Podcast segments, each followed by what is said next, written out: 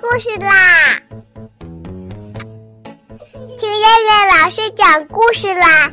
我爱听故事。嗨，小朋友们，晚上好！我是东方爱婴融成中心的燕燕老师，又到了听燕燕老师讲故事的时候啦。现在，请小朋友们自己在床上躺好，我们一起听故事。今天的故事名字叫做《凳子别哭了》。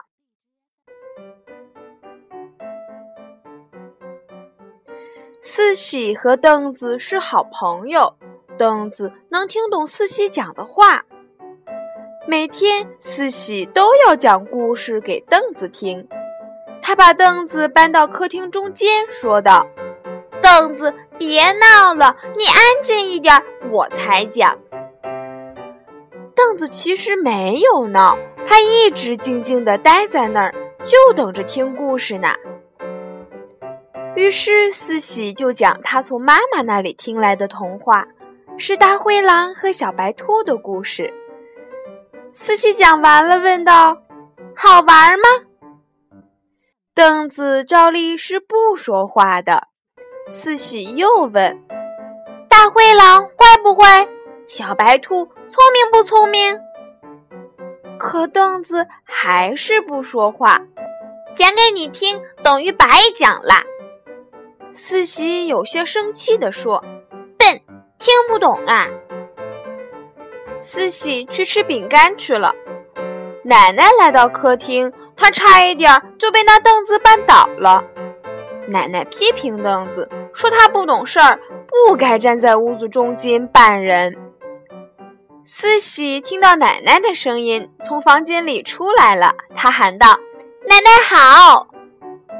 奶奶高兴地把四喜抱了起来。“我家最乖、最听话的四喜好。”四喜想说凳子的事儿，想了又想，却没有说。奶奶到屋外去了。四喜发现凳子很委屈地待在那儿。四喜说。我知道你怪我、气我了，可我不想当坏孩子，我不想犯错误。奶奶一直都夸我最乖、最听话。凳子仍是愁眉苦脸，那样子是哭了。凳子，凳子，别哭了，我去向奶奶承认错误，这总行了吧？四喜一阵风到屋外找奶奶去了。四喜找到奶奶，讲了是自己把凳子放在客厅中间的事。奶奶知道了，没有批评四喜，反而夸奖他勇于承担责任，是最可爱的孩子。四喜说：“奶奶，你错怪凳子了，也去向他认个错吧。”奶奶也是通情达理的，她也向凳子承认了错误，凳子又开心了。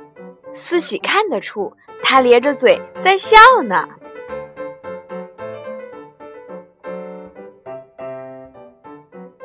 好了，小朋友们，我们今天晚上的故事就先讲到这儿吧。我们明天晚上再来一起听故事啦。现在闭上眼睛睡觉吧，小朋友们，晚安。